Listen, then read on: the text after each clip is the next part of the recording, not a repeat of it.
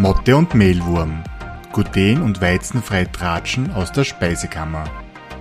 Von und mit Martina und Ria, zwei Diätologinnen und Produktentwicklerinnen, die genauso wie die Motte und der Mehlwurm verliebt sind in alternative regionale Backzutaten. Sie plaudern aus dem Mehlkästchen mit Tipps und Tricks rund um eine gluten- und weizenfreie Ernährung auf Österreichisch. Hallo und herzlich willkommen. Liebe Grüße nach Wien. Wie schaut's aus bei dir, Ria? Hallo, liebe Grüße zurück in die Steiermark, beziehungsweise heute auch nochmal nach Oberösterreich, aber dazu kommen wir ein bisschen später. Ja, bewölkt ist es halt heute, mhm. aber der Sommer ist ja wieder am Weg zurück. Das passt ganz gut und ein bisschen eine Abkühlung schadet nie. Also mir genau. geht's soweit ganz gut. Wie geht's dir? Mir geht's auch super und ich finde, dass das Wetter perfekt passt, dass wir wieder eine neue Podcast-Folge aufnehmen. Das Hat man nicht das Gefühl, man muss unbedingt aussehen, sondern wir können uns um das wirklich Wichtige kümmern, sozusagen. Genau. Wir sind noch eine, ich sage jetzt mal, emotionalen Eiweißfolge vom letzten Mal. Genau. Wieder quasi gestärkt da mit einem anderen Fokusthema, das nicht weniger polarisiert, wie ich finde. Ja. Also, Stimmt, das Thema auch wieder hochgehen heute. das Thema Darmgesundheit ist ja auch was, was quasi die Spatzen von den Dächern pfeifen oder in jeder Ecke zu finden ist, damit wir uns ein bisschen tiefer damit auseinandersetzen, was bringt's wirklich, was hat einen Mehrwert, was macht Sinn in dem Bereich oder was steckt da wirklich dahinter, haben wir uns wieder eine Expertin ins Boot geholt. Herzlich willkommen, liebe Petra. Ich darf gleich einmal zu Beginn, weil das einen wichtigen Einfluss auf deinen Namen hat, gratulieren zur Hochzeit nachträglich. Du hast ja vor kurzem erst geheiratet und hast jetzt nimmer Eberharter, sondern Handorfer. Genau. Hallo und herzlich willkommen, liebe Petra. Vielen lieben Dank euch beiden für die Einladung und ja, danke auch für die Glückwünsche. So ist es. Also der Nachname hat sich geändert, also von Petra Ebert auf Petra Handorfer wie die Hand ORF-ER, so kann man es sich am leichtesten merken. Perfekte Eselsbrücke, da haben wir auch schmunzeln genau. müssen, ja. Diese Eselsbrücke ist sehr hilfreich, auch für mich nach wie vor, dass ich es richtig buchstabiere. Aber das Schöne ist, ähm, ich bin nach wie vor unter meinem äh, Firmennamen Diätologie Eberharter tätig, weil das ist so mein mein Baby, was ich heute halt da einfach in die Selbstständigkeit einfach gebracht habe und deswegen bleibt der, der Firmenname, äh, also Petra von Diätologie Eberharter nach wie vor bestehen. Sehr schön. Ja, man ist ja immer verstehen. ein bisschen hart, wenn man den Namen abgeben muss. Gell? So, man nimmt zwar den Ehe, also den Namen vom Mann gerne an, aber irgendwie ist man ein bisschen so wehmütig mit einem Ohr, äh, Ohr mit einem Auge, wenn man dann seinen eigenen Namen hergeben muss. es ist schon, also das habe ich mir nicht gedacht. Ja. Äh, und deshalb ist für mich einfach wirklich nur, nur umso wichtiger, dass ich sage, ähm, einfach der berufliche Part, das bleibt einfach auch die Theologie Eberharter und alles andere darf auf Handorfer umgeändert werden. Und so ergibt es einfach eine sehr schöne Kombination aus den beiden Bereichen und ergänzt, glaube ich, auch mich als Person trotzdem einfach immer noch sehr gut, dass, dass das Neue und das Alte schön vermischt ist. Sehr gut, genau. Also du hast es ja schon kurz erwähnt, du bist eben auch Diätologin wie wir beide. Äh, magst du uns vielleicht noch ein bisschen mehr erzählen, was dein, dein Diätologen-Dasein quasi prägt oder wie du arbeitest, wo du arbeitest, was du magst? Und natürlich, ich meine, wir haben jetzt schon sehr viel Privates eigentlich gleich mal erzählt mit der Hochzeit, aber wenn du magst, gerne natürlich auch noch, was du sonst gerne in deiner Freizeit tust, also was dich einfach als, als Person, als Petra ausmacht. Genau, sehr gerne. Ähm, ja, also ich bin mittlerweile seit zehn Jahren Diätologin und davon sechs Jahre in der kompletten Selbstständigkeit in der eigenen Praxis und habe mich einfach mit den Jahren vermehrt auf die ganzheitliche Darmgesundheit fokussiert, kombiniere aber sehr gerne über den Tellerrand hinaus ähm, mit auch verschiedenen anderen Weiterbildungen und Fortbildungen, die Pflanzenheilkunde da in dem Bereich und auch die pflanzenbasierte vegane ähm, Ernährung. Und ja, da passt eigentlich so meine Hobbys auch sehr gut dazu, weil ich bin sehr gerne in der Natur ähm, ich kann nicht spazieren gehen, ohne dass ich nicht äh, irgendwo schaue, was ist das für eine Pflanze ähm, oder eben, dass ich irgendwelche Pflanzen ja bestimme. Also das ist meistens nicht möglich mit mir. Also es artet teilweise aus. Ähm, Und ja, wenn ich nicht Oberwasser bin, sozusagen, bin ich auch gerne unter Wasser unterwegs und äh, finde es einfach toll, die Unterwasserwelt beim Tauchen auch äh, zu erkunden. Ist nämlich auch sehr spannend. Das glaube ich sofort. Wenn ich mir nicht so viel Respekt davor hätte, würde ich das auch mal ausprobieren. Ja. Aber Respekt vor Haien und anderen tödlichen Wesen oder? Nein, mhm. eher das Unterwasser, das ist das, was mir so, also dieses so. Druckthema macht mir tatsächlich ein bisschen zu schaffen. Immer, ich bin, kann es ja eh sagen, ich, ich habe vom Meer, also vom Wasser, vom großen Wasser tatsächlich in vollen Respekt, aber ich liebe es, Wellen zu reiten. Aber da ja. habe ich kein Thema, da habe ich das Brettel da und habe ich ein Leash am Fuß. Also das ist, mit dem habe ich kein Thema, aussehen zu schwimmen, aber ohne den Brettel habe ich Mordsrespekt vor dem Meer.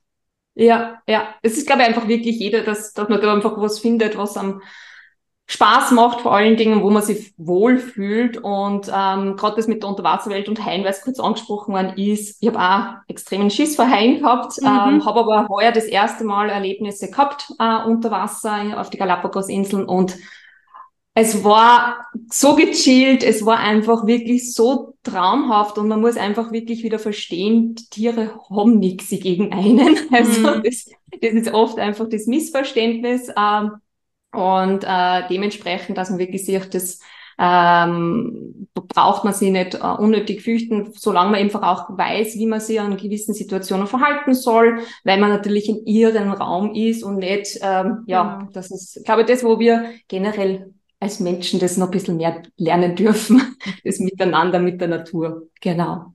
Ja, für mich bist du richtige Grenzgängerin, weil sowohl äh, über Wasser da mit Pflanzenheilkunde und so, da sehe ich ja potenziell dauernd den Tod, wenn ich da irgendwas Falsches erwische. Also auch unter Wasser, also ich bin ein richtiger Schisshase. Du bist für mich eine, eine mutige Grenzgängerin sozusagen. Aber zurück zum Thema Darm. Genau. Du bist, das, das ist ja eigentlich heute unser Thema. Ähm, ich weiß nicht, wie es dir so geht, aber bei mir ist es oft so, oder wir hören das oft so, immer wenn es irgendwo im Darm zwickt, ich, weiß nicht, ob man es physiologisch so genau zuordnen kann, aber wenn es im Darm zwickt oder irgendwo im Magen sticht, äh, dann ist es immer das Essen. Und oft ist es der Fruchtzucker oder das Gluten. Und dann stellen sie die, die Betroffenen oft als selber gleich die Diagnose eben dazu. Das muss der Fruchtzucker sein oder ich vertrage keinen Weizen. Und dann verzichten sie sofort auf die Sachen, weil, keine Ahnung, die Nachbarin hat das auch und die macht das jetzt auch so.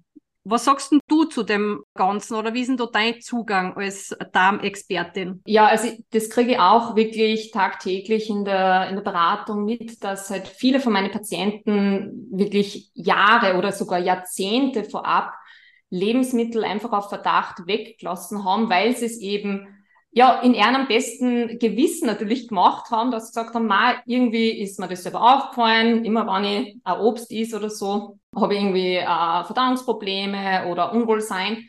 Und dann lässt man es auf einmal komplett weg. Äh, es bessert sich vielleicht kurzfristig, aber langfristig kommen die Beschwerden wieder.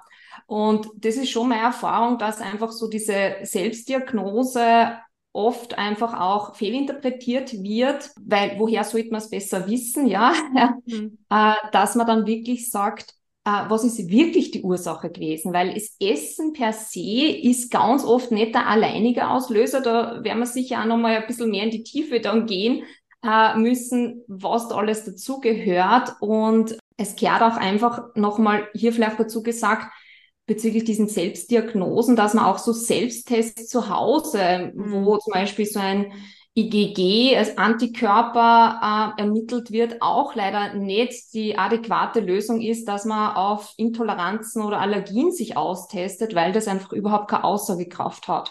Mhm. Es kehrt einfach viel mehr wirklich durch eine adäquate Betreuung, eben einen Facharzt, der sich einfach auch mit der Ernährungsmedizin auskennt, aber aber vor allen Dingen auch im österreichischen Bereich eben die Diätologinnen und Diätologen, die da die Fachpersonen sind, dass man mit denen gemeinsam an dieser Ursachensuche arbeitet, um dann langfristig wirklich die Lebensqualität wieder zurückzubekommen und die Ernährungsvielfalt. Also mhm. meine Patienten berichten oft, wenn es dann starten mit der Ernährungstherapie, dass sogar in der ersten Entlastungsphase so viel mehr Lebensmittel zur Auswahl haben, was sie sich vorab sogar schon verboten haben. Und das allein ist für sie schon wieder ein Mehrwert. Und da sind wir noch nicht einmal am Ende von der Ernährungstherapie. Also das ist immer sehr, sehr spannend, auch diese Rückmeldung zu bekommen. Das glaube ich sofort, weil gerade du hast es ja auch gesagt, diese Selbstdiagnosen, oft sind ja wirklich, ich nenne es jetzt Insuffizienzen vom Darm oder einfach der Darm, der dann eingeschränkt funktioniert. Da denke ich jetzt an Laktose oder an einen Fruchtzucker. Das ist ja oft gar nicht die primäre Ursache oder das Problem, sondern das ist ein Symptom eines anderen Themas. Und das muss ich ja herausfinden. Und das, woher, du hast es schon gesagt, woher soll ein Betroffener das wissen? Der hat halt, also das ist auch nicht sein Job, dafür gibt es ja uns beziehungsweise die Medizin, damit man dem Ganzen auf den Grund gehen kann. Sag, du hast jetzt gesagt, seit sechs Jahren bist du ausschließlich selbstständig. Wo, wo bist denn du vorher schon quasi angedockt als Diätologin? Magst du uns da vielleicht noch ein bisschen was erzählen, was, oder wie du dorthin gekommen bist, wo du jetzt bist, dass du sagst, der Darm ist mein Fokusgebiet und das, das ist mein Steckenpferd, da kenne ich mich super gut aus. Ja, also ich habe äh, 2013 Abschluss vom Bachelorstudiengang äh, gemacht und bin dann äh, nach Tirol gezogen, äh, im Detail eigentlich nach Kitzbühel und habe dort äh, das Reha-Zentrum äh, vom diätologischen Bereich aufbauen dürfen. Also war ganz ein neues Reha-Zentrum, das eröffnet hat. Und das war ein orthopädisches Reha-Zentrum, ähm, wo natürlich eher mehr eben Osteoporose oder auch generell äh, allgemeine Ernährungsthemen äh, Schwerpunkt waren. Aber auch der Darm gehört da immer wieder dazu, gerade nach Operationen, dann einfach auch mit der Narkose. Wie wirkt sich das auch auf unseren Darm aus? Da habe ich schon ein bisschen angedockt und ähm, habe dann auch beschlossen, dass ich berufsbegleitenden Masterlehrgang mache, also angewandte Ernährungsmedizin und habe dann in, äh, mit dem Abschluss vor allen Dingen in die hundertprozentige Selbstständigkeit dann gewechselt äh, und irgendwie sind die Anfragen auf darmspezifische Beschwerden immer mehr geworden. Und dann ist es irgendwie eher zu mir gekommen als umgekehrt.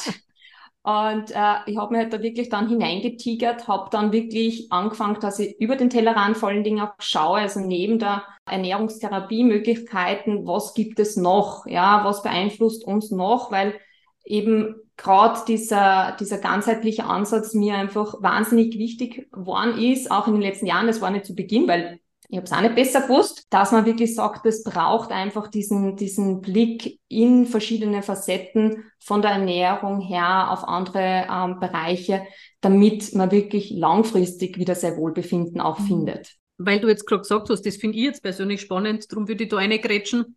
Wie wirkt sich denn die Narkose auf den Darm aus? Kannst du das kurz erklären? Oder auch, weiß ich nicht, ob das unsere Zuhörerinnen auch interessiert. Manche haben ja Angst davor, Antibiotika zu nehmen. Äh, auch da hört man, das hat irgendwie einen Einfluss oder allgemein Medikamente. Wie wirkt sich das auf den Darm aus?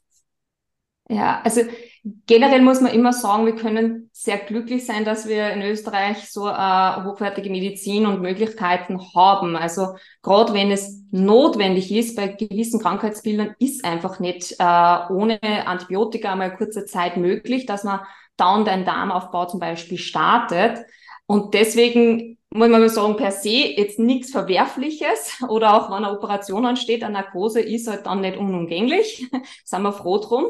Aber natürlich, man muss wissen, dass dann einfach das auf den ganzen Körper wirkt. Weil wenn wir eine Tablette schlucken, ist es nicht spezifisch auf jetzt äh, ein gewisses Organ zugeschnitten, sondern das macht ja auch noch weitere andere Prozesse in unserem Körper und ähm, auch Wechselwirkungen mit verschiedenen Lebensmitteln, Inhaltsstoffen.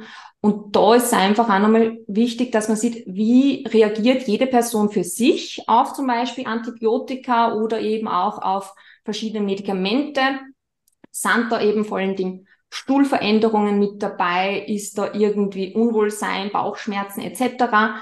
Dass man wirklich schaut, in der Phase, wo jetzt Antibiotika eingenommen werden, dass man den Magen-Darm-Trakt zusätzlich einfach mehr unterstützt, dass man einfach weiter entlastet und da und danach unbedingt wieder drauf schaut, dass man einen Aufbau macht mit vielfältiger äh, Ernährungszufuhr, aber halt auch, wie hat es davor schon ausgeschaut bezüglich Stressmanagement, Schlaf, Bewegung, also vielen, mhm. vielen anderen Facetten, dass man wirklich merkt, ähm, es hat sich alles wieder beruhigt und man hat wirklich langfristig wiederum eine Ruhe im Bauch, ja. Jetzt sind wir ja schon mittendrin in deinem Spezialgebiet. Man kann auch gern auf deine Homepage schauen, fällt mir an dieser Stelle ein. Da bist du auch ganz gut vertreten und aufgestellt mit Informationen auch zu diesen Themen. Wie läuft denn eine Beratung bei dir ab? Wie kommt man denn zu dir? Genau, also die Webseite ist sicher der beste Ansatzpunkt. Dort findet man die ganzen Kontaktinformationen. Äh, es gibt dort Kontaktformular, wo ganz einfach man mir das Anliegen schreiben kann oder direkte E-Mail-Adresse dann office.detologie-eberharter.at äh, eingibt oder auch anruft. Wenn ich gerade nicht in einer Beratung oder Workshop oder unterwegs bin, dann bin ich natürlich leicht erreichbar. Ansonsten rufe ich zurück oder gebe einfach Informationen, dass man sich bitte einfach nochmal melden soll.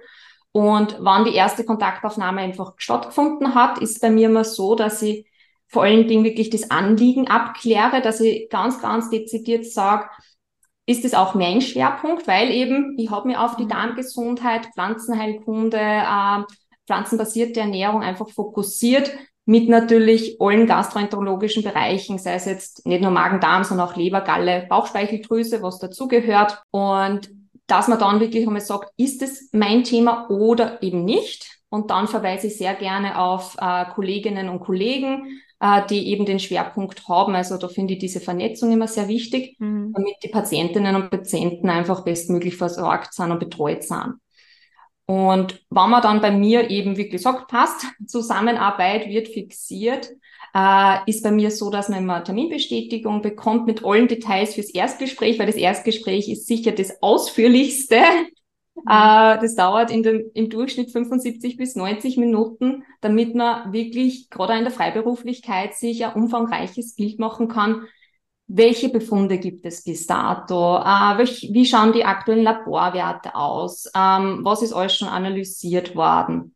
Wie schaut Ernährungs- und Symptomtagebuch aus? Und beim Krankheitsbild brauche ich auch eine ärztliche Überweisung. Und mittlerweile arbeite ich da mit einem datengeschützten Programm, wo die Patienten ganz einfach äh, ihre Daten und, und Unterlagen hochladen können und auch einen Online-Fragebogen vor dem Termin ausfüllen, damit wir dann beim Erstgespräch wirklich mehr Zeit dafür haben, dass wir fokussiert ins Detail gehen können und die ersten Ernährungstherapieschritte setzen können und äh, ein passendes Ernährungstherapiekonzept erstellen kann.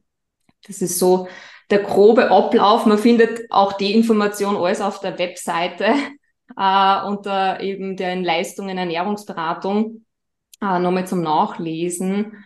Und äh, ja, und dann startet natürlich der gemeinsame Veränderungsprozess. Wir verlinken das natürlich wieder alles in die Show Notes. Äh, du hast Online-Angebote, oder? Genau, also es ist nicht nur eins zu eins äh, Beratung in der Praxis, äh, aktuell in Oberösterreich, in Steyr, sondern halt eben auch online via Telemedizin. Also da betreue mhm. ich auch äh, wirklich äh, jetzt äh, aus ganz Österreich oder auch länderübergreifend Patientinnen und Patienten, was sehr praktisch ist mittlerweile.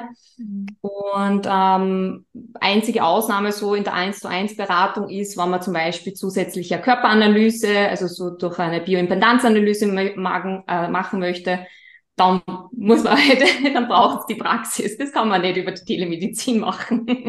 das ist schwer möglich.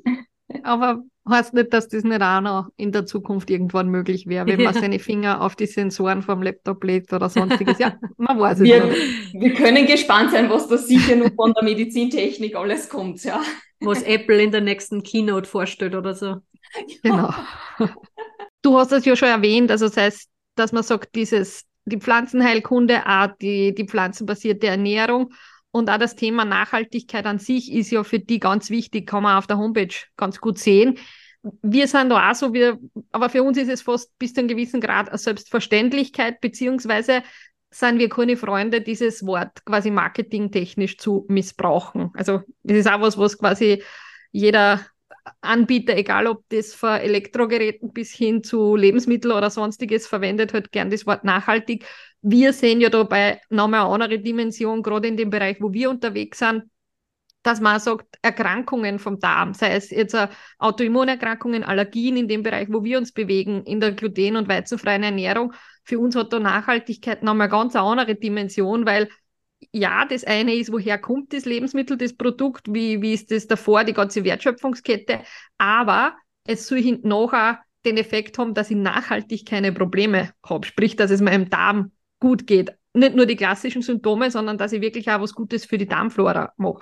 Wie, wie stehst denn du zu dem Thema oder was, was bedeutet nachhaltige Ernährung für dich? ist einmal super eben auch zusammengefasst jetzt aber, dass man sagt, das ist gar nicht so einfach und dass man das vielleicht einmal dieses Greenwashing, mhm. was ja auch betrieben wird, auch relativiert. Also für mich ist, ich würde nicht einmal sagen nachhaltige Ernährung per se, sondern Nachhaltigkeit als Ganzes ist einfach äh, ein Prozess. Ähm, und vor allen Dingen für mich so dieser Überblick, ressourcenschonend zu leben, in allen Facetten, also jetzt nicht nur was Ernährung bezogen geht, sondern auch auf andere Bereiche, wenn man sagt, okay, wie kann ich mein äh, äh, Müllberg irgendwie reduzieren, wie ist mein Konsumverhalten, was Elektrogeräte jetzt angeht, muss immer das Neueste sein oder kann es einmal reused sein oder auch von Kleidung her, ja, Secondhand und Co. Das ist ja alles schon vorhanden und äh, muss ja nicht immer neue Ressourcen dafür verwendet werden.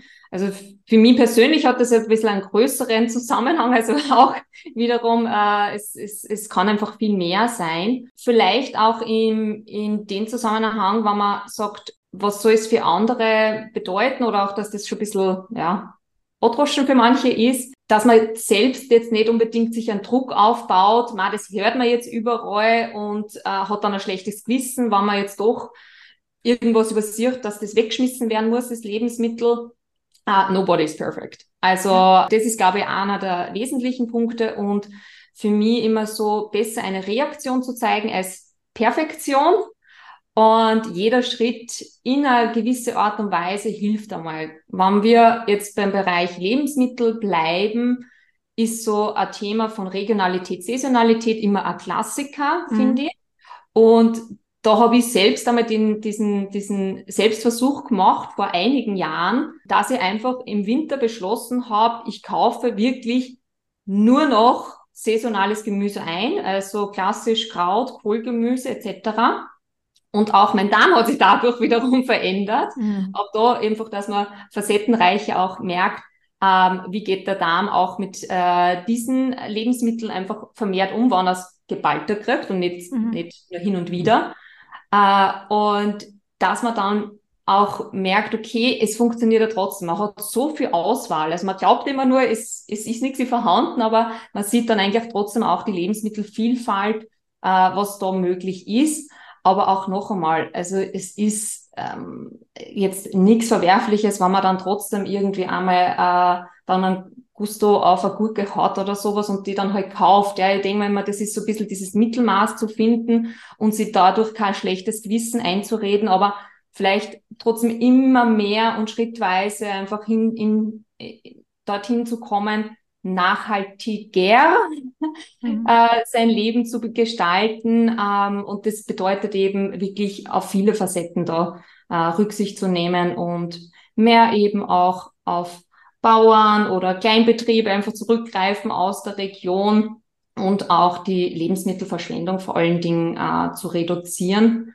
Und nur als weiterer Tipp, äh, ich habe einmal bei einem Projekt äh, More Sustainable Eating mitmachen dürfen. Das ist von Nutrition Hub und Alpro ausgegangen und da hat man eben vier Game Changer erarbeitet innerhalb von Ernährungsfachkräften, wo eben, wie gesagt, mitarbeiten habe dürfen. Und mein Part war so Tatort Tonne. Und dass man einfach wiederum sieht, wie können wir Lebensmittel wiederverwenden, wann jetzt irgendwas ähm, ein Brot hart geworden ist, was können wir trotzdem draus machen, dass wir es nicht gleich wegschmeißen müssen. Also ich bin ja ein großer Befürworter von so Too-Good-To-Go-Aktionen. Nichtsdestotrotz ist es mir, beziehungsweise auch viel von unseren Zuhörerinnen, wahrscheinlich nicht möglich, beziehungsweise es wird wieder viel weggeschmissen, weil ich kann nicht auf Verdacht ein Kistel kaufen, wo vielleicht glutenweizenhaltige Produkte drin sind, die ich nicht vertrage und nicht essen kann. Ich habe es eine Zeit lang probiert und das halt weiter geschenkt nachher. Jetzt bin ich eher, aber da ist die Martina genauso gleiche, den gleichen Zugang wie ich, schon mit der Einkaufsliste grundsätzlich einkaufen gehen oder mit einem Plan, aber vielleicht dann doch auch auf so Rabattaktionen, wo es eher um die ist schon abgelaufen oder kurze Haltbarkeit und das dann einkaufen und selber kreativ werden. Auch, weil, okay, ich weiß, ich brauche was, einen Belag für mein Brot, aber ob das in dem Fall der Aufstrich ist oder ob das ein Käse ist, der schon kurz vorm Ablaufen ist, ist dann im Prinzip komplett egal. Also ich weiß ja, was ich brauche, was ich ungefähr essen würde die Wochen und dass ich dann wirklich, bevor es weggeschmissen wird, das aus dem Grund kaufe. Jetzt nicht, ich gehe Rabatt dann mit mehr, mehr Pack, wo eigentlich mehr wegfällt, sondern wirklich bewusst, okay, das hat ein kurzes MHD oder das ist schon abgelaufen, aber es ist einwandfrei. Das nehme ich dann schon das Börsal, das ist halt ein attraktiver Nebeneffekt, aber tatsächlich rette ich es vor der Tonne und für das brauche ich nicht einmal dieses Too Good To Go Angebot, weil das kann ich mir individuell auch zusammensammeln. Genau, also das ist wiederum das, die, die, die unterschiedlichen Bedürfnisse, wo man dann sagt, hey, wenn ich jetzt eben äh, bei so einer Aktion dann doch Lebensmittel dabei habe, die ich einfach nicht vertrage und eben dadurch wiederum einen Lebensmittelabfall äh, habe, mhm. weil ich es nicht irgendwie weiter verschenken kann oder wie auch immer, ähm, dass man sagt, welche Möglichkeiten gibt es noch? Und äh, gerade einfach, es ist, also das Angebot ist ja wirklich vielfältig und dass man da für sich das auch herauspickt, was passt für seine Situation am besten. Und das ist, mhm. glaube ich, was, was man schon immer wiederum auch machen darf. Also auch wenn jeder andere, der vielleicht zu dieser App greift, man sagt, hey, für mich passt was anderes besser und das ist genauso auch in Ordnung. Mhm. Aber das ist, glaube ich, ein ganz guter Tipp, den man einfach umsetzen kann. Oder das ist gar nicht so ein Tipp, sondern das ist eher so eine Selbstwahrnehmung, wenn man dann vor dem Regal steht und sagt, okay, ich schaue mir das jetzt vielleicht einmal genauer an und hinterfrage auch das Ganze, was hinten noch nachhängt bei dem Lebensmittel. Also, dass ich, keine Ahnung, die Avocado, gut, die wächst jetzt nicht bei uns, aber muss die aus, keine Ahnung, wo kommt die her, aus Chile oder wo auch immer, oder die Äpfeln aus Chile, muss das tatsächlich sein oder nehmen wir nicht vielleicht irgendwas, was gerade Saison hat oder nehmen unsere Äpfeln aus Österreich? Aber ich muss jetzt gleich nochmal ein bisschen nachhaken, damit wir zurück zu unserem ursprünglichen Thema kommen. Eben diese Nachhaltigkeit. Was hat das für einen Effekt zum Beispiel auf die Darmflora? Weil gerade Darmgesundheit, da ist ja das Keyword oder Schlagwort Darmflora auch unumgänglich. Siehst du da auch am Zusammenhang oder siehst du da Potenzial, das eine und das andere quasi positiv zu beeinflussen. Du hast es ja schon ein bisschen angeschnitten. Du hast gesagt, du hast deinen Darm dann auf die Probe gestellt, wenn es im Winter nur regionales Gemüse ist, dann sind wir tatsächlich bei sehr ballaststoffreichen Gemüsesorten oder blähenden Gemüsesorten. Erzähl uns ein bisschen was von deinem Zugang zum Thema Darmflora. Genau, also das ist, glaube ich, dieses drüber dran einfach auch und auch seinen Körper anders kennenzulernen, äh, wie er auf gewisse Lebensmittel reagiert. Und für mich eben dieses nachhaltige Essen oder auch generell dieser Prozess, dass das wirklich nachhaltig anhält. Also sozusagen, wenn man jetzt wirklich einen Darmaufbau macht und die Darmflora beziehungsweise das Darmmikrobiom einfach wirklich unterstützt, dass das von den Lebensmitteln her äh, eben vor allen Dingen eh unter anderem ballaststoffreich durch Obst, Gemüse, Hülsenfrüchte, äh, Vollkorngetreideprodukte kriegt aber auch anderseitig neben der Ernährung eben, wie schaue ich nachhaltig, dass ich mein Stresspensum reduziere, wie sorge dafür, dass ich angenehm einschlafe und wirklich fit aufwache und nicht komplett gerädert bin. Was kann ich dafür machen? Oder welche Bewegung macht mir wirklich Freude? Und da bewege ich mich gerne. Und das muss jetzt nicht ein Hardcore-Training sein, sondern wenn man sagt, okay, ich bin einfach wirklich mit einem flotten Spaziergang einfach viel angenehmer unterwegs, dann ist es auch schon einmal positiv und nachhaltig für die gesamte und ganzheitliche Darmgesundheit. Also, dass man wirklich nicht nur immer die Ernährung jetzt auch im Fokus mhm. haben, wenn es um die Darmflora und Darmmikrobiom-Zusammensetzung geht, sondern wirklich auch, was gehört da noch dazu? Aber ist ein guter, das muss ich da jetzt gleich dazu sagen, weil eigentlich, wenn ich stark blähende Lebensmittel gegessen habe, dann tut ja ein Spaziergang tatsächlich auch gut. Das ist ja weit besser, wie wenn ich den ganzen Tag sitze mit meinem Blähbauch, sondern durch die Bewegung wird es ja nochmal viel angenehmer und leichter. Also es sind schon so Kleinigkeiten, so kleine Schrauben, an denen man drehen kann und auf einmal kriegt das große Ganze wieder ein ganz anderes Bild oder einen ganz anderen Sinn dahinter. Genau, so ist Vor allem es. schonst da deine Mitkollegen, wenn du mal spazieren gehst, wenn du solche Blähungen hast. Nur so nebenbei. Ja, das ist ein, Neben, äh, äh, äh angenehmer Nebeneffekt. Ja, genau. Aber da muss man auch eben wieder dazu sagen, dass ja eine gewisse Anzahl an Pupsen ja komplett normal ist und, ja. und nicht irgendwie was Verwerfliches einfach nur in unserer Gesellschaft schon so ein Tabuthema ist, mhm. wo man einfach auch, und darum freut es mich auch, dass wir über das Thema heute wieder sprechen können, dass wir einfach wirklich das enttabuisieren, das ganze Thema. Weil es einfach zu unserem Körper gehört. Ja, mhm. ähm, auch wenn wir am Klo sind und einen Stuhlgang haben, dass das nicht nach Rosen riecht. Also mhm. wer das Phänomen hat, soll sich gerne bei mir melden. es ist halt einfach, sind Fäulnisbakterien mit dabei, das stinkt halt einfach, ja. Mhm. Ähm, aber dass man einfach auch merkt, was ist jetzt eben für einen selber angenehm. Es soll ja wirklich mh, hm, wenn man immer das Gefühl hat, okay, ma, jetzt habe ich das Gefühl, mein Bauch steht schon wieder so heraus und was glauben die anderen Leid und ich fühle mich einfach wirklich nur aufblasen oder es hat die an Stor verschluckt, dass man wirklich merkt, was braucht man persönlich, dass man da wieder ein angenehmes Darmgefühl auch bekommt, eben von der ganzheitlichen Sicht, mhm. sei es mhm. jetzt eben ein Spaziergang, sei es eben auch von der äh, Ernährungszusammenstellung, ähm, eben von der Verträglichkeit, dass man das herausfindet, Bewegungsfreude, Schlafqualität etc.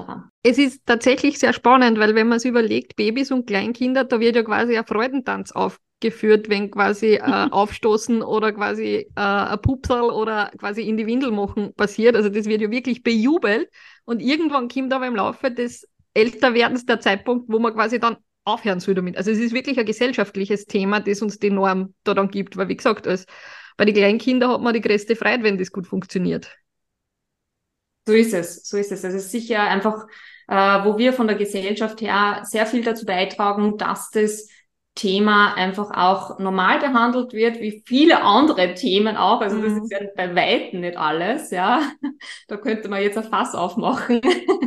Aber gerade, dass man sagt, hey, es ist komplett normal ähm, und dass auch offen darüber gesprochen wird. Das ist auch was, was ich sehr, sehr schätze.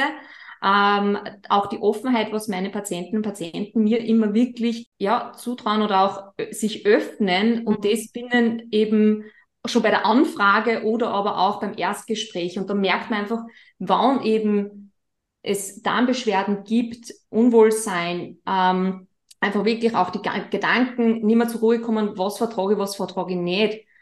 Einfach auch dieser Leidensdruck schon so hoch ist, dass man wirklich merkt, hey, ich komme da, ich mache da den ersten Schritt und schaue, dass es mir besser geht und hole mir eben Unterstützung. Und das finde ich einfach auch äh, wahnsinnig wertvoll und einfach auch wertschätzen, dass, dass, dass ich da unterstützend auch dabei sein darf. Also das äh, auf diesem Veränderungsprozess und auf diesem Weg, dass ich da begleiten darf. Das mh, mm, ist, glaube ich, einfach nur, wo man für uns einfach überlegen muss, was, was braucht es noch zusätzlich, dass wir, dass wir das Thema einfach, ja, wie bei den Kindern, Mhm. Angenehm. So, äh, ja, vielleicht braucht es keinen Freudentanz im Büro, wenn die Kollegin da dann kommt. genau, es gibt hat. vielleicht einen Pupstanz. Aber es ist ja. okay. ja, es ist ja auch nicht nur beim Pupsen so, sondern auch beim äh, aufs Klo gehen, beim Groß aufs Klo gehen, beim Gaxi, Stuhl, wie man immer dazu sagen will, dass das auch ein total sensibles Thema ist. Aber ich glaube, also ich kann nur von mir sprechen. Meine Freundinnen kennen mich schon. Wir reden oft über das Thema. Und irgendwie ist das jetzt so ein Running Gag. Jedes Mal, wenn wir uns sehen, wird zuerst einmal über den eigenen Stuhlgang gesprochen und dann wird erst über die anderen wichtigen Themen gesprochen. Das ist immer ganz lustig. Auch da wird nicht wirklich gern drüber gesprochen. Ich glaube, da ist unser Zugang als Diätologinnen äh, ganz wichtiger, dass man das Thema einfach immer wieder auch präsent macht. Also nicht jetzt immer bei jeder Gelegenheit, aber es ist doch so, dass man über den Stuhlgang einiges außerlesen kann. Wie siehst du das? Wie merkt man das oder wie merkt einer das, dass der eigene Stuhlgang vielleicht nicht mehr so passt? Genau, also eben äh, auch bei mir im Freundeskreis wird über das Thema gesprochen. ich glaube, das ist wirklich so ein Diätologen, äh, Diätologinnen-Phänomen. Wahrscheinlich. Äh, wie, man, wie man den Zugang einfach auch dazu findet. Mhm. Äh, und ja, also so eine Grundregel. Also das ist, glaube ich, immer schwierig, dass man sagt, so und so hat es zu sein, weil wir einfach alles, alle Individuen sind und ähm, es wirklich eine individuelle, angenehme Stuhlgang geben soll für jede Person. Grundsätzlich eben so diese groben Einteilungen, hat jetzt jemand jeden Tag Stuhlgang oder mehrmals täglich oder nur alle zwei Tage, kann eben ganz, ganz verschieden komplett normal sein sobald man irgendwo merkt, von der herkömmlichen Norm verändert sie sich eben, man hat wirklich deutlich häufiger Stuhlgang, auch die Stuhlkonsistenz verändert sich. Es wird einmal hart, dass man irgendwie so Hasendämmerl hat, die ganz, ganz schwer zum Entleeren sind oder eben er ist nur noch weich, batzig und man hat das Gefühl, man braucht die ganze Klopapierrolle auf. bei einem Stuhlgang, äh, dass man merkt, okay, da passt irgendwas nicht. Oder auch andere ja, Darmbereiche verändern sich, dass man sagt, naja, eben Blähbauch, harter, fester Bauch. Ähm, ja, äh, da ist einfach wirklich dieser Blick ins Klo einmal zu haben, ja, sich auch einmal mit dem eigenen Stuhl auseinanderzusetzen und einmal schauen, wie ist denn überhaupt die Form, wie auch zu reflektieren, wie war jetzt meine Stuhlentleerung an den verschiedenen Tagen, auch gerne sich das einfach mitnotiert. Und äh, da verwende ich selbst immer sehr gerne die Bristol Stuhlformenskala. Mhm. Da gibt es einfach sieben verschiedene Stuhltypen, wo man das dann aneignen kann. Okay, äh, ist jetzt eher Typ 1, eben diese Hasenbämmerl, oder drei oder vier, das ist eher so eine glatte Wurst, die einfach auch angenehm zu entleeren ist oder bis Typ 7, das nur noch flüssig ist, wie man es vom Durchfall erkennt. Ja. Und damit kann man einfach schon sich selbst besser analysieren und einmal ein bisschen mitnotieren, hm, gibt Situationen, wo es mir auffällt, schon ein bisschen so auf Ursachensuche zu gehen. Ist es jetzt ein Essen, was ich immer wiederum habe, oder, und das ist viel wesentlicher, war es in einer Stresssituation, dass das mhm. ausgelöst hat und vor allen Dingen auch bei uns Frauen nicht zu vergessen, rund um die Menstruation ist auch einmal nochmal ganz, ganz normal, dass durch die hormonelle Veränderungen auch der Stuhl sich verändern kann. Ja, aber das ist auch von Frau zu Frau ganz unterschiedlich, wie da jeder reagiert. Und ähm, ja, also diese Reflexion und dieser Blick ins Klo ist, glaube ich, schon einmal ein heißer Tipp. Besser ins Klo als in die Tasse. Tee sozusagen. Teesud lesen. Ich glaube, da liest man mehr aus, aus dem, aus dem Klo-Endprodukt.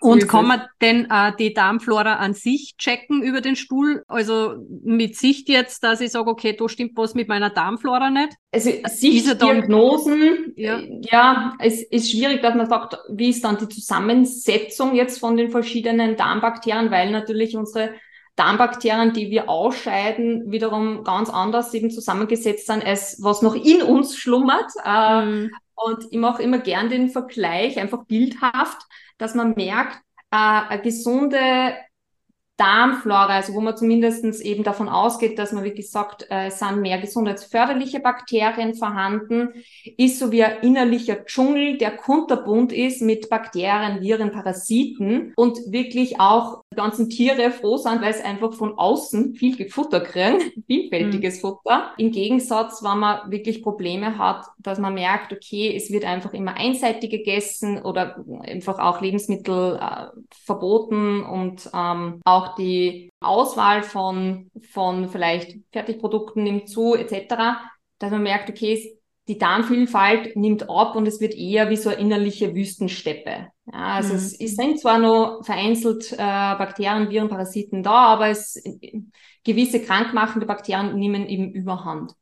Und rein durch die Blickkontakt ist schwierig, dass man da was herausfindet es ist auch, man muss so ehrlich sein, aktuell noch nicht ratsam, dass man auch so eine Darmmikrobiom-Analyse macht, also eine Darmflora-Analyse, weil wir auch noch nicht wissen in der Medizin, was ist überhaupt das optimale Darmmikrobiom von der Zusammensetzung. Mhm. Das ist sicher vielleicht noch mein eigenes Thema, wenn man da sehr viel aufmacht, aber dass man einfach auch merkt, es geht viel mehr welche Symptome beziehungsweise Wohlbefinden rundherum passieren noch, als dass man nur darauf achtet, welche Bakterienstämme sind jetzt da oder nicht da. Und mhm. die tut man nur substituieren mit irgendwelchen Probiotikern. Das hat wenig Effekt, weil wir müssen ja darauf schauen, dass die auch noch gut ernährt sind, unsere lieben Tierchen. Mhm. Und nicht nur einfach hinzufügen. Dass sie auch bleiben sozusagen und nicht kurz eine füttern und dann wandern sie wieder ab, weil sie kein Futter kriegen, sondern ja. Genau, Genau, genau. Also das ist deshalb eben auch ein bisschen, man merkt wieder ein bisschen komplexer das Ganze, mhm. aber auch das Schöne, dass man wirklich immer was äh, selbst auch machen kann. Also das ist, glaube ich, was, wo man den großen Benefit hat, wir können etwas äh, aktiv daran tun. Mhm. Das ist ein gutes Schlagwort, weil du sagst jetzt ja, das Mikrobiom, also selbst diese Analysen sind noch nicht sehr aussagekräftig. Wie, wie schaut es denn aus mit so Stuhlanalysen? Wie, wie stehst du zu solchen Sachen, wo dann hinten noch vielleicht auch ein bisschen mit Darmsanierung, Darmreinigung geworben wird? Also quasi du magst eine Stuhlprobe und die sagen dir dann, was du tun musst, damit deine Darmflora wieder super aufgebaut wird. Genau, also es kommt immer wieder vor, dass Patientinnen das vor unserem Erstgespräch schon gemacht haben. Und da muss ich einer ganz ehrlich sagen, allein durch diese Analyse ändert sich nichts an irgendeiner Ernährungstherapieform, weil mhm. es für mich kein Messinstrument ist, das meine Ernährungstherapieempfehlungen irgendwie beeinflusst. Das ist nicht so, dass ich dann sage, okay, jetzt isst du mehr, weiß nicht, Karotten, damit du den und den Bakterienstamm mehr fütterst. Gell? Also so, so ist es nicht. Sondern wirklich, dass man allein schon durch das Ernährungs- und Symptomprotokoll viel mehr auch herausfindet, aus, auch aus titologischer Sicht, wie ist einfach auch das Futter, was gerade den Darmbakterien zugegeben wird, wie schaut aber auch vom Lebensstil, Stress, Schlafgewohnheit, ähm, bei Frauen eben Menstruation und auch das Bewegungsverhalten aus, mentale Gesundheit, damit man dann wirklich individuell sieht, was braucht es, damit man eben auch wieder nachhaltig die Darm Flora und die, das, die, die Darmzusammensetzung wirklich so gestaltet, dass man sich wieder wohlfühlt vor allen Dingen. Und das Wohlbefinden ist halt sehr was Individuelles und das mache ich halt auch einfach mit Skalen gerne, wo ich die Patienten gerne auch frage, wie ist jetzt aktuell das Wohlbefinden auf den Bauch bezogen, seelisches Befinden oder auch ähm, allgemein Befinden, Lebensqualität und das vergleichen wir immer im Laufe von der, von dem Veränderungsprozess, dass man merkt, hey, es verändert sich zum Positiven, mhm. ja? Oder was war der Auslöser, dass einmal doch kurzfristig wiederum hinuntergekippt hat? Ja, war es ein Essen oder war es doch vielleicht eine Streitsituation? Also mhm. ist doch immer dann ähm, eben dieser Prozess, den man dann dabei hat.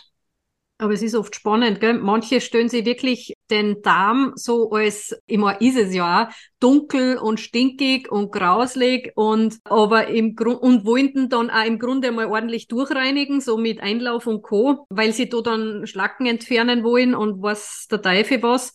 Aber das macht in dem Fall dann überhaupt keinen Sinn nicht. Der Darm muss in sich eigentlich so bleiben, wie er ist. Genau. Und vor allen Dingen vielleicht so, so bleiben, wie er ist und eher die, was man halt bei einer, bei einer Darmsanierung, wenn man jetzt sagt, man macht so ständige Einläufe etc., mhm. man unterscheidet ja nicht zwischen krankmachenden und gesundheitsförderlichen Bakterien. Es werden alle ausgeschwemmt. Ja. Und dann ist es wie ein weißes Blatt Papier und dann muss sich der Darm wieder aufbauen. Ich weiß, das sind mehrere, die das wirklich propagieren. Ich habe in der Praxis einfach damit überhaupt keine positiven Erfahrungen gemacht, sondern wirklich, wir behandeln eben so weit, die Bakterienstämme, die jetzt gerade aktuell da sind und schauen eben durch eben einen ganzheitlichen Ansatz, dass wir die gesundheitsförderlichen Bakterien noch mehr unterstützen, dass sie noch mhm. mehr werden und einfach auch mit den Anzeichen, wie geht's mir einfach mit meinem Energielevel, auch vom Immunsystem, bin ich viel seltener krank, fühle mich einfach fitter, energiegeladener. Auch das merkt man einfach durch einen gesunden Darm, dass sich das ja auch maßgeblich verändert. Nicht nur der Stuhlgang. Was mich auch noch interessieren würde, beziehungsweise haben die Ria und ich da schon gesprochen ein bisschen drüber, was wäre denn jetzt oder gibt's überhaupt die richtige Position, um Stuhlgang abzusetzen? Weil wir sitzen uns Aha. ja hin, aber andere Völker bleiben stehen und Genau, also es, wenn man weltweit schaut, gibt's ja wirklich die unterschiedlichsten WC-Anlagen und in Europa ist natürlich nach wie vor diese Sitzposition am gängigsten. Äh, das ist halt so eingeführt worden, wann wir jetzt äh, in andere Länder eben wirklich schauen, ist die Hockposition äh, sehr, sehr gängig und das können wir auch von unseren Kleinsten, auch von den Babys, da hat man auch eben diesen, diesen, diese kleine Schüssel, wo sie sich ja mehr hinhocken. Und auf einmal lernt man es ihnen, dass sie auf die große Toilette gehen und dementsprechend dann diese Sitz, Sitzstellung einnehmen. Und diese Sitzstellung hat äh, einen wesentlichen Einfluss auf die Darmentleerung, weil wir diesen Schließmuskel, der nennt sich Musculus puborectalis, den merken wir deshalb, weil wie Pups klingt. Ich finde das so lustig. Auch wieder eine Eselsbrücke.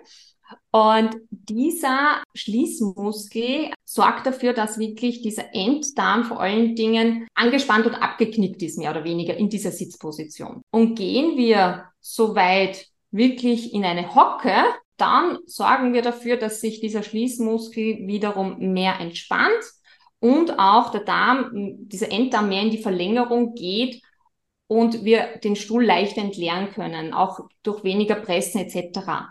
Das ist ein Stuhltraining, das geht nicht von heute auf morgen, aber ich habe es aus eigener Erfahrung ähm, wirklich gemerkt, sobald wirklich man regelmäßig diesen Hocker verwendet und man muss da nicht irgendwas Teures kaufen, sondern einfach nur ein Mistkübel, was man nebenbei stehen hat, Füße rauf, vorbeugen und eben vor allen Dingen entspannen, ja, keinen Zeitdruck zu haben, dass sie das wirklich, also die Zeit verkürzt sich irre. Da ist nichts mehr mit irgendwie am Handy was schauen, Zeitung lesen oder sonst was. also die Prozedur hat langfristig ähm, unter anderem durch diese Sitz, also durch diese Hockposition an, an positiven Einfluss. Spannend. Das, da ja. müssen wir uns einen gescheiten Mistkübel ins Klo stellen. Das muss ich mal probieren. Unbedingt. Ja. Vielleicht magst du noch mal kurz ein bisschen zusammenfassen, weil wir haben es immer wieder in einzelnen Bereichen auch besprochen, aber deiner Meinung nach, was beeinflusst denn die Darmflora jetzt positiv? Also was man auch wirklich, du hast es gesagt, man kann da tatsächlich sehr viel selber machen. Was wären da so Ansätze? Ja, also wenn man sich das nur mal gesamt anschaut, weil wir ja gesagt haben, die Ernährung alleine ist es eben nicht, dass wir äh, unsere Darmflora positiv oder eben Darmmikrobiom, wie man es sonst nennt, positiv beeinflusst, ist für mich einerseits das Thema Bewegung und vor allen Dingen Bewegungsfreude, jetzt nicht nur, weil es wer anderer macht und nur um Kalorien zu verbrennen, sondern etwas zu finden, was ihm wirklich Spaß macht.